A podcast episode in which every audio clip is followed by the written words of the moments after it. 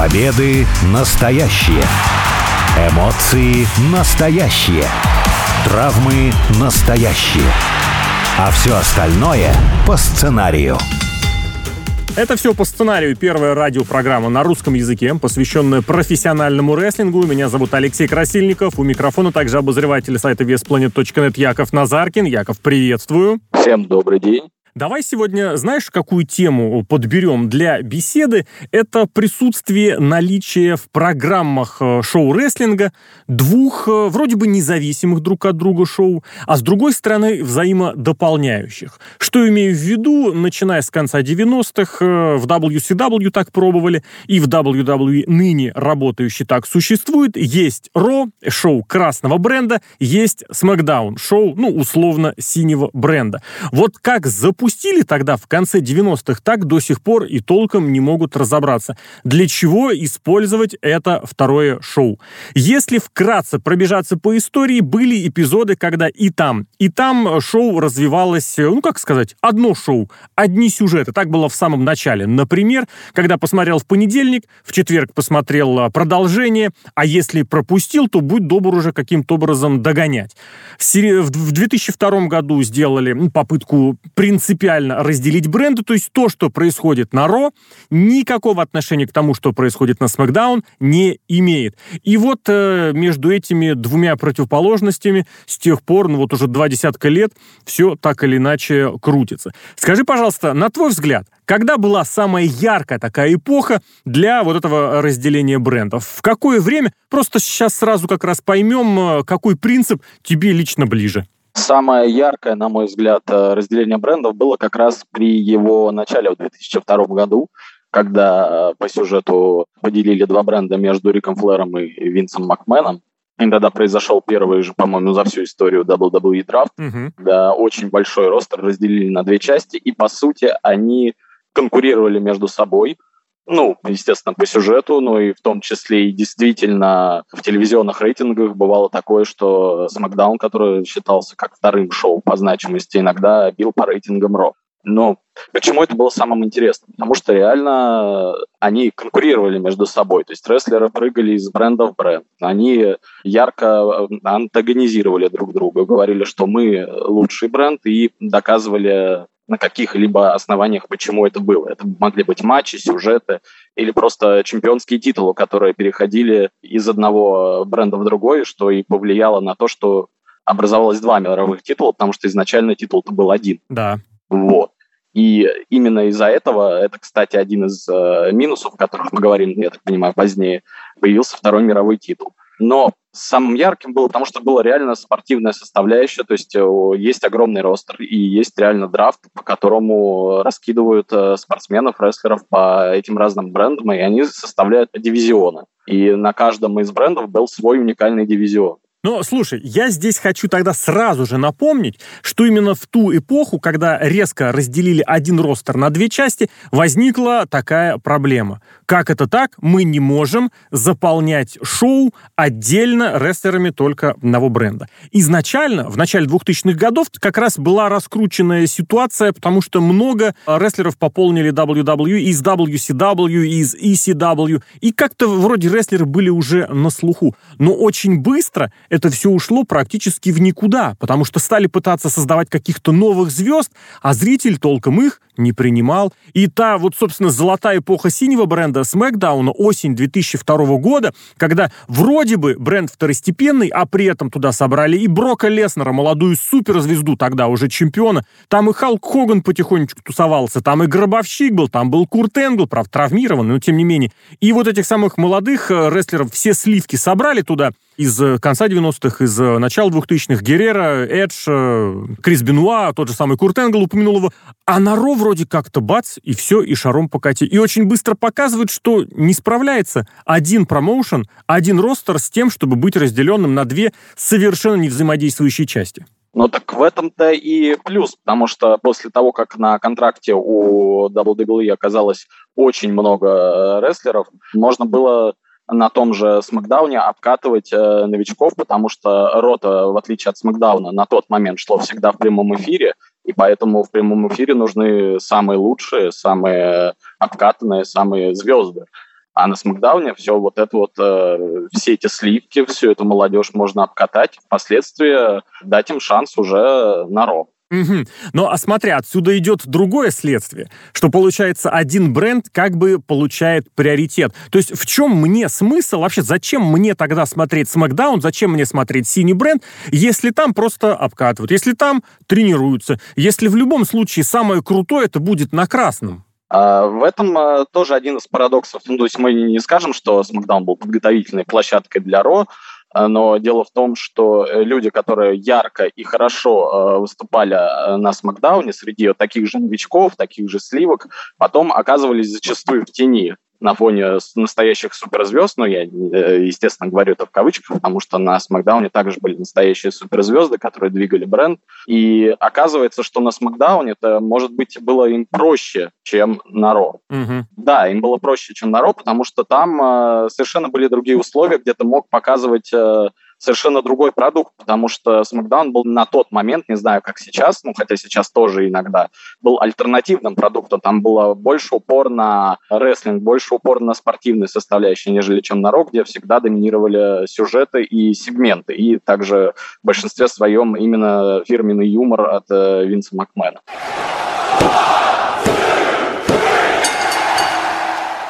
И вот тогда мы приходим к тому, может ли стоит ли одна компания свои шоу делать принципиально разными. Мне самому всегда очень импонировал этот подход, сам его, если какие-то свои предположения, вот свой фэнтези-букинг развивать, мне всегда казалось, да, нужно поступать именно так. Красный бренд, Ро, основное ваше шоу, ваш флагман, ваше понедельничное шоу, а понедельник для американского телевидения это особенное место. Вы туда пихаете гламур, вы туда самое яркое, самое трендовое, самое звездное, может быть, что-то экспериментаторское с точки зрения телевидения – Синий бренд — это четверг или пятница, периодически это было по вторникам, но там у вас более такая, более спортивная, более серьезная составляющая, тем более сейчас, к 2022 году, э, ну, с 2019 года выходит шоу на телеканале Fox, где очень серьезная линейка именно спортивных программ, и в принципе, когда изначально туда планировалось поместить Смакдаун, и была такая задумка, что в четверг мы смотрим э, футбол и баскетбол, пятницу у нас рестлинг, в субботу у нас колледжский футбол, в воскресенье у нас общий американский футбол, большой, э, как это сказать, а основной. Вот это такой готовился блок, прям я бы даже сказал. Твое э, мнение, каково здесь? Стоит ли разделять прям действительно, что вот понедельник это что-то гламурное, что-то для TMZ, для желтухи, что-нибудь такое экспериментаторское, а вот э, пятница-четверг, синий бренд SmackDown это больше серьезности, больше спортивной ориентированности? Но, разумеется, стоит разделять, потому что вариативность контента также позволит э, привлечь разную аудиторию. Потому что, несмотря на то, что есть поклонники исключительно Ро и есть поклонники исключительно mm-hmm. Смакдауна, найдутся люди, которым понравятся контенты на том и на том шоу, которые иногда захотят насладиться спортом, а иногда захотят посмотреть хороший сюжет, как раз эту желтуху, потому что настроение у людей разное. Сегодня мы хотим одно, а завтра мы хотим совершенно другое. И, разумеется, вариативность контента, она важна, потому что если будет WWE делать один и тот же продукт на обоих шоу, то какой смысл? Ты можешь посмотреть это в понедельник, и тебе не нужно смотреть это в пять. Угу.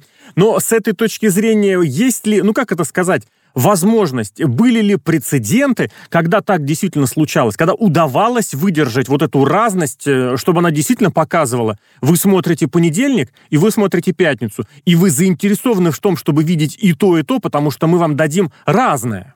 Такое смогли выдержать, мне кажется, в начале 2000-х годов, когда была эпоха Ruthless Aggression, когда вот тот самый пресловутый смакдаун Пола Хеймана, и э, когда народ смотрел э, шоу об игроке, по сути, это ну, было да. об одном человеке. И на Смакдауне это были реально дивизионы, дивизион полутяжей, который может быть э, удачным, может быть нет, но на тот момент он привлекал внимание.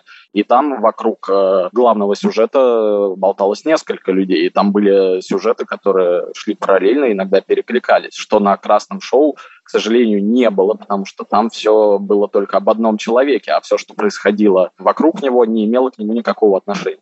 Но вот погляди, если э, посмотреть с точки зрения эффективности, с точки зрения прагматизма, а что все-таки было успешнее, что было удачнее? Потому что когда в конце 90-х, ну, естественно, нулевой, э, первый год, одни и те же рестлеры принимали участие и там, и там, они получали больше опыта, они получали больше эфирного времени. Зритель получал о них большее представление, соответственно, и рекламщики, и потенциальные спонсоры видели этих звезд в два раза чаще. И это, собственно говоря, была одной из самых денежных, одной из самых финансово выгодных, ну, скажем так, самой телевизионно-рейтинговой успешной эпохой в истории рестлинга. Зато если мы говорим про продвижение, про создание каких-то звезд, ну, совсем абсолютно с нуля, все-таки, наверное, тут стоит признать, что когда стали продвигать вот этих молодых звезд Джон Сина, Батиста, Рэнди Ортон, э, ну, молодых имеется в виду для рестлинга, и Брок Леснер, получилось все-таки, да. Мы сначала поместим их на свои отдельные бренды и будем их э, растить так, чтобы они между собой особенно не пересекались. Да, Дуэйн Джонсон, Рок, безусловно, стал суперзвездой именно в ту эпоху, когда он появлялся и в понедельник, и в четверг. Но если мы говорим про создание нескольких звезд, причем создание их с нуля, получилось оно вот там. Более того, если мы посмотрим сейчас уже на 20-е годы, на конец 10-х годов, самая финансово выгодная, самая денежная эпоха, она вот как раз немножечко сочетает в себе и того, и другого. То есть рестлеры, безусловно, распределены, но появляются некоторые могут э, звезды и там, и там. Все верно, потому что э, именно закрытые ростеры это не самое лучшее, потому что все-таки какая-то связь между брендами должна быть. Не только пресловутые там 2-3 раза в год, когда у нас происходит Survivor Series, когда вдруг ни с чего начинают бренды соперничать, хотя весь год они игнорировали друг друга. Ну и также Royal Rumble, где все вообще участники всего ростера с обоих брендов принимают участие в одном матче. Вот. Поэтому, естественно, должны быть какие-то мостики, чтобы понимать вообще, что происходит. Потому что, как я уже говорил, есть люди, которые смотрят только Ро, есть люди, которые смотрят только Смэк. Ну, этого не должно быть. То есть э, мы должны понимать, что это одна вселенная и что все происходит в одной и той же плоскости. Угу. А если при этом отнестись э, немножечко в прошлое и вспомнить еще одну идейку, которая была изначально, конечно, потом все-таки от нее позже отказались, это желание запустить принципиально новый промоушен вот в этом самом своем телевизионном слоте. Потому что Винс Макмен после того, как э, купил права на WCW, изначально ты думал, я на понедельник вот на то самое фронтовое место поставлю, фронтовое в смысле фронт, в смысле прям вот э, frontier, самое первое, самое главное, самое гламурное, самое такое флагманское. Поставлю WCW, вот этих самых конкурентов, которых я победил, а сам буду со своим WWF тогда на четвергах оживать. В итоге там по субъективным причинам этого не получилось, но сейчас, в принципе, на то есть предпосылки, потому что у All Elite Wrestling, у руководителя All Elite Wrestling есть права на Ring of Honor. А ROH очень тоже в свое время пошумевший промоушен, хоть и на уровне инди, и гипотетически можно предположить, что и сейчас такое возможно. То есть я понимаю, что это сложно представить в принципе, но вот есть одна контора, родительская, материнская, и она управляет одной компанией, которая показывает свое шоу в понедельник, другой компании, которая свое шоу показывает в четверг там или в пятницу. Вот такая ситуация. Насколько уместно, насколько возможно, насколько вообще живуча? Ну, на бумаге, на самом деле, ситуация очень интересная. Она может э, развернуться разными способами. Это может быть э, примерно как параллель того, о чем мы говорили касательно Роя Смэка. То есть ROH может быть тем самым Смакдауном для Динамита. Mm-hmm. То есть они могут э, быть этими сливками, этими новичками или ветеранами Индии, потому что в Роиче уже много ветеранов Индии, которые могут подготавливать на самом деле звезд для флагманского телевидения. А может быть, это просто отдушина для хардкорных фанатов, которым не нравится как раз вот этот весь гламур, э, лоск, эти сюжеты, и они просто хотят вот чистого рестлинга там по 35, по 40 минут матчей, всего вот этого вот э, того, что, чем славился Роич в свое время вот именно чистый рестлинг, чистое противостояние. Но в идеале, конечно, бы в идеале, чтобы действительно была огромная связь между этими двумя промоушенами, чтобы действительно на ROH можно было обкатать идеи, которые впоследствии пригодятся для All Elite Wrestling. Угу. То есть все-таки, да, на бумаге. На практике оно все никак не получается. Те попытки, которые предпринимались в течение многих лет, вот на Survivor Series, на том шоу, которое ты упомянул, создать вот, да, такое шоу для противостояния, шоу для противоборства этих самых брендов. Но как-то оно все-таки не получалось. Не согласишься? Это вот было действительно как по расписанию. Незадолго до Survivor Series вдруг рестлеры начинают думать, какие они все молодцы, у себя здесь на бренде. Или все-таки так и может быть, в конце концов, а когда еще это делать, э, как не перед шоу, где есть возможность выпендриться как раз-таки на фоне другого бренда? Ну, опять-таки, немного страдает логика, потому что люди, которые не показывают никакой принадлежности к своему бренду, начинают вдруг объединяться со своими злейшими врагами mm-hmm. раз в год, чтобы противостоять таким же абсолютно бессистемно набранным людям, бессистемную команду, которые тоже могут быть врагами, друзьями, не общаться вообще, не участвовать в дивизионах, просто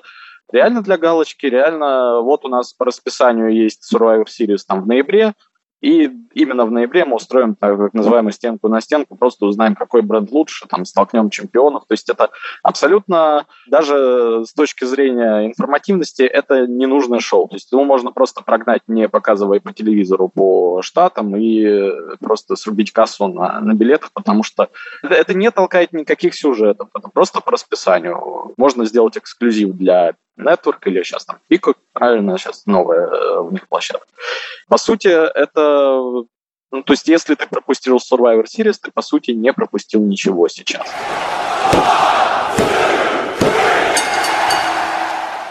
Возвращаясь э, в прошлое, наблюдая э, в будущее, пытаясь заглянуть в будущее, какие есть моменты, какие есть ходы, какие есть выходы на данный момент, на твой взгляд, чтобы вот эту статусность и значимость бренда поднять? И нужно ли это делать? Почему сейчас отдельно говорил и про будущее тоже сказал? Ну, потому что с точки зрения финансовой у WWE никогда не было такой надежности, такого спокойствия, более того, таких гарантий, что в будущем будущем это финансовое состояние лишь только улучшится. То есть гипотетически я это вел к тому, что заплатить за любые механизмы, за любые какие-то эксперименты или за любые попытки каким-то образом это подчеркнуть, сейчас деньги на это найдутся.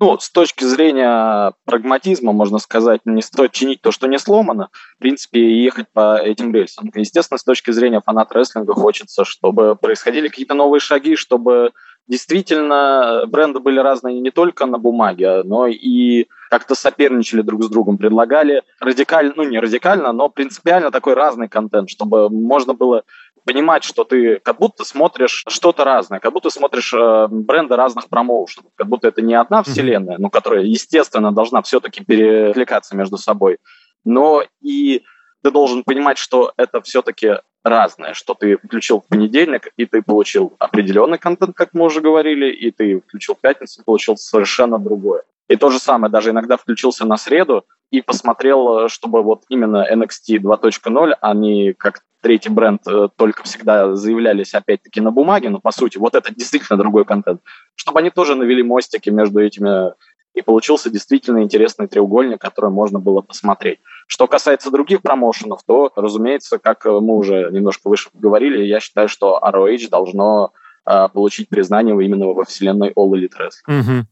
Любопытно, конечно, да, на самом-то деле. Насколько, я тоже понимаю, что это немножечко умозрительная ситуация, но тем не менее, для развития рестлеров, для развития, эм, как сказать, э, характеров, личностей, непосредственно для повышения уровня исполнительского мастерства, вот здесь какая схема будет удобнее? Потому что, ну, это очевидно. Чем больше у человека времени на телевидении, тем выше, тем лучше, тем э, перспективнее он становится, тем точнее больше у него и лучше получается реализовать свой талант. Вместе с тем мы тоже прекрасно видим вот эти попытки сделать немножечко ротацию. Вот это в особенности в All Elite заметно. Ну, по-разному это объясняют, но видно, что человек не выступающий, он, ну, это очевидно, он может и лучше силы восстановить, он может лучше подготовиться к следующему запуску своей программы, к следующему выходу на ринг, в эфир. Более того, мы прекрасно помним, когда Пол Левек, э, игрок, он же управлял брендом NXT, у него, по сути, именно такая система-то и была. Он проводил записи на месяц вперед, и тоже ни один рестлер фактически у него не проводил матчей на каждом шоу. То есть вышел, показал один матч, а потом, считай, вот 2-3 недельки ты где-то болтаешь, себя, может быть, не очень заметно. И таким образом ты вроде бы и силы сохранил, и зритель по твоему рестлингу изголодался. Вот для подготовки, для девелопмента этого самого, что эффективнее? Конечно, эффективнее, когда есть несколько часов, и на каждом из этих часов занят именно определенное количество талантов. Потому что, как э, мы говорили в конце 90-х, э, был ростер, который путешествовал сразу по двум шоу. Естественно, во-первых, люди э, не получали свой шанс, потому что главные суперзвезды получали львиную часть времени на обоих шоу. Во-вторых, эти самые суперзвезды, они изнашивались, потому что помимо этих э, телевизионных шоу, напоминаю, были, есть и будут еще да. домашние шоу, на которые они тоже выступали. И э, с этой перспективы, разумеется, разделение брендов – это плюс, потому что люди получат свой шанс. Хотя, с другой стороны, настоящие таланты побьют свой шанс в любом случае. Будет ли у них время или не будет. То есть они могут из своих пяти минут сделать что-то такое, что им потом дадут 15, 20, mm-hmm. час и так далее. Но, с другой стороны, есть люди, которые просто хорошо работают, и им также нужен шанс, чтобы показать эту работу для других. А если у нас все время будет забито главными звездами, то, к сожалению, людям наскучит этот проект, а следующих э, звезд будет взять уже неоткуда. И, опять-таки, большое количество травм можно избежать, просто дав э, человеку отдохнуть, а не постоянно насилуя его организм на всех этих э, шоу. На твой взгляд, в будущем-то к чему все стремится? Есть какое-нибудь понимание к тому, как будет развиваться ситуация, или все будет ситуативно? Сейчас очень много перемен, конечно, в этом году, просто потому что смена руководства в WWE тотальная, из-за чего и в All Elite Wrestling придется каким-то образом подумать, э, помыслить вообще, что там дальше делать и каким образом работу вести. Или все-таки уже можно на будущее какие-то прикидки определенные иметь? Потому что, опять же, ну, Левек показал, что он умел э, делать букинг в благоприятных условиях. Это было интересно, это было красиво, шоу были содержательные, пусть и не продолжительные. Ну вот, грубо говоря, исходя из того, что мы о нем э, представляем. Я думаю, что все впоследствии будет идти уже по наработанным э, рельсам, то есть должно произойти что-то экстраординарное, чтобы кардинально поменять ситуацию. Mm-hmm. То есть э, единственный момент, который я вижу, который поменял в 2020, например, году кардинальную ситуацию, это ковид. И есть угроза к тому, что пандемия вернется или начнется какая-то новая пандемия, и только в этих условиях, я считаю, что-то будет радикально меняться, а так будет все идти по своим уже наработанным рельсам. Угу. Вообще сложно, конечно, сейчас загадывать вперед, учитывая столько много разных и новых э, вводных данных. Хорошо, если еще, э, опять же, посмотреть в прошлое, вот мне лично всегда импонировало, когда у рестлера была заинтересованность в том, чтобы он выступал именно вот на таком бренде. Ну, грубо говоря, если тот же самый игрок, тот же самый Пол Левек, в особенности вот в самом начале, ну да, вот это была шутка такая закулисная, он не любит работать по вторникам, но тем не менее он себя чувствовал как рыба в воде, вот в полном э, внимании при полном внимании э, в центре прожекторов, э, когда все шоу Ро строилось вокруг него. С другой стороны, я очень хорошо помню, и не менее круто это было, когда гробовщика на драфте, ну, легендарного гробовщика, выбрали на другой бренд, и он в две секунды показал, как его это выбесило, насколько он фанат и сторонник своего бренда, где раньше находился. С другой стороны, тоже не менее яркая ситуация. Несколько лет назад она уже произошла, когда командные чемпионы красного бренда и синего бренда были взяты на драфте на противоположные бренды, они просто поменялись титулами. Ну а что? Ну и все равно. Нам так э, проще, нам так ерундово. Вот этот момент, он олдскульный, слишком требовательный для сегодняшнего, более молодежного какого-то контента, где больше жизни, больше движухи, больше нового. Или все-таки он уместен, что какая-то лояльность, такая корпоративность, она уместна и должна быть? Э, я все-таки больше сторонник олдскульного, потому что, опять-таки, вот мы говорили об этом э, немного выше, тот самый пресловутый момент Survivor Series, когда раз в году они вдруг вспоминают, что они относятся к этому бренду. Это как раз немного убивает момент э, привязанности. То есть ты не веришь, э, что людям действительно важно, что они находятся на том или ином бренде, потому что тот же гробовщик, он бесился, понятное дело, что он бесился во многом из-за того, что им придется работать на одном бренде с Риком Флэром, с которым они тогда враждовали. Но у нас же всегда Смакдаун ассоциировался исключительно с Гробовщиком. Ты скажешь, какие звезды исключительно ассоциируются с Смакдауном? Скажешь, Гробовщик, Рэй Мистерио. Эти вот две величины, которые всегда вот ну, почти всегда представляешь, почти всегда, да, представляешь при слове Смакдаун.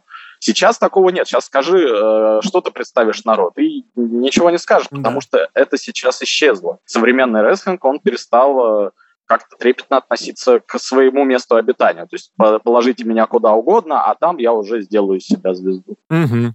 Да, я бы тогда еще такой момент добавил относительно места обитания, ведь э, в течение долгого времени э, шоу Рой и Макдаун показывались, ну, кстати, в разные эпохи, показывались на одном и том же, не то что на одном и том же телеканале, в одном и том же медиа-холдинге. То есть один и тот же холдинг показывал на разных своих телеканалах у разных рестлеров, разные шоу. В последнее время вот это очень как раз участилось. Это, кстати, было и в, в первой половине 2000-х тоже, когда красный бренд на одном, синий бренд на другом, и тут добавляется еще вот эта такая, ну, конкуренция, что ли, между телеканалами. Есть USA Network, где красный бренд, есть Fox, у которого синий бренд а почему вы у нас забираете нашу главную звезду? А почему вы нам приводите это? Или все-таки это тоже додумано слишком фанатами-обозревателями, это незначимо, и если будет хороший рестлинг, хорошее шоу, то оно будет уместно э, при любом количестве рестлеров на любом телеканале? Э, я считаю, что именно второе, потому что не думаю, что функционеры этих каналов прям уж так активно смотрят э, шоу, разбираются в звездах. Для них важны рейтинги прежде всего. Если шоу показывает э, свой рейтинг, какая разница, кто его делает? Принципе, сейчас рестлинг не настолько супер популярен, как в 90-х, чтобы эти люди э, как-то с ним э, сильно ассоциировались, чтобы люди включали именно ради какого-то рестлера, потому что все известные люди, которые из рестлинга вышли, они уже не занимаются. Это либо уже кинозвезды, ну, в основном это кинозвезды. Ну, да.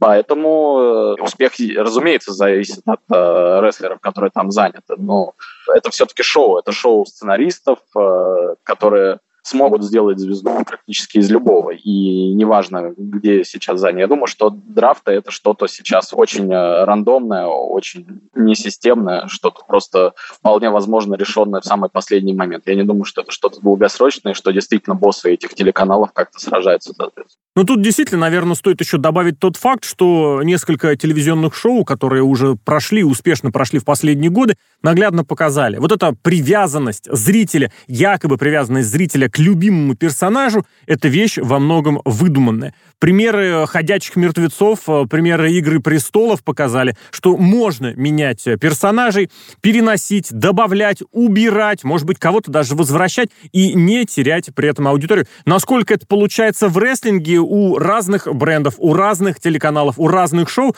ну вот постарались, конечно, осветить в это небольшое время. Алексей Красильников зовут меня, обозреватель VSPlanet.net Яков Назаркин, также у микрофона Яков, спасибо. Спасибо вам.